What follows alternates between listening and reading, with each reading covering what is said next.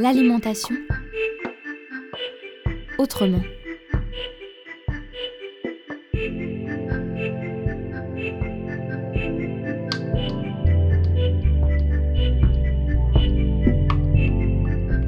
L'alimentation autrement, une collection de reportages à la rencontre des acteurs et actrices de l'alimentation saine et durable en Bretagne.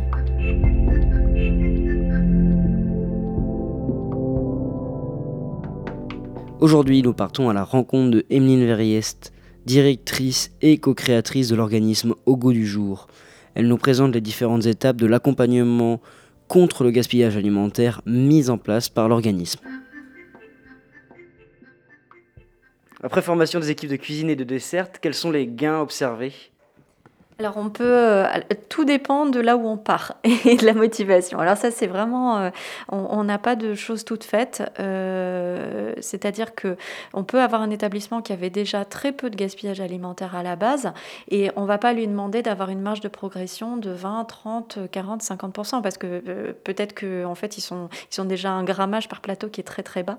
On leur, on, incite surtout à, à, se donner les moyens de, de faire baisser encore ce ce, grammage. C'est souvent euh, des objectifs de moyens et pas des objectifs chiffrés qu'on donne aux établissements parce que euh, c'est, hum, voilà, ça, dépend d'où ils partent, ça dépend du contexte dans lequel aussi euh, ils sont. Et puis en ce moment, il faut bien être conscient que les, restaurants scolaires ont, vraiment depuis un an eu énormément de complications et ils ont dû revenir en arrière sur certaines pratiques. Par exemple, beaucoup avaient mis en place des, des, des à yaourt ou des bacs à fromage blanc euh, communs en fait, euh, ou des fromages à la coupe ou du, des salades bar donc où chacun se sert voilà, des, des, entrées. Et avec les, les contraintes liées à, la crise sanitaire, ils ont dû enlever ça. Donc ça a régénéré du gaspillage ou ça a régénéré de, des déchets euh, plastiques et autres qui, qui n'étaient pas depuis, depuis un an, enfin avant un an.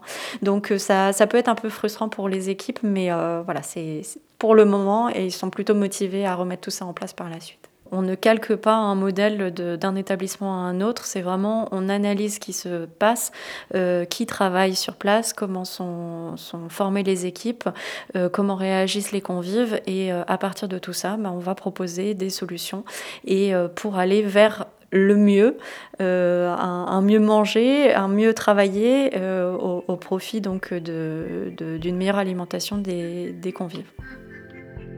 Ce reportage a été réalisé par la Corlab, en partenariat avec la Maison de la Consommation et de l'Environnement et la Confédération Bretagne Environnement Nature.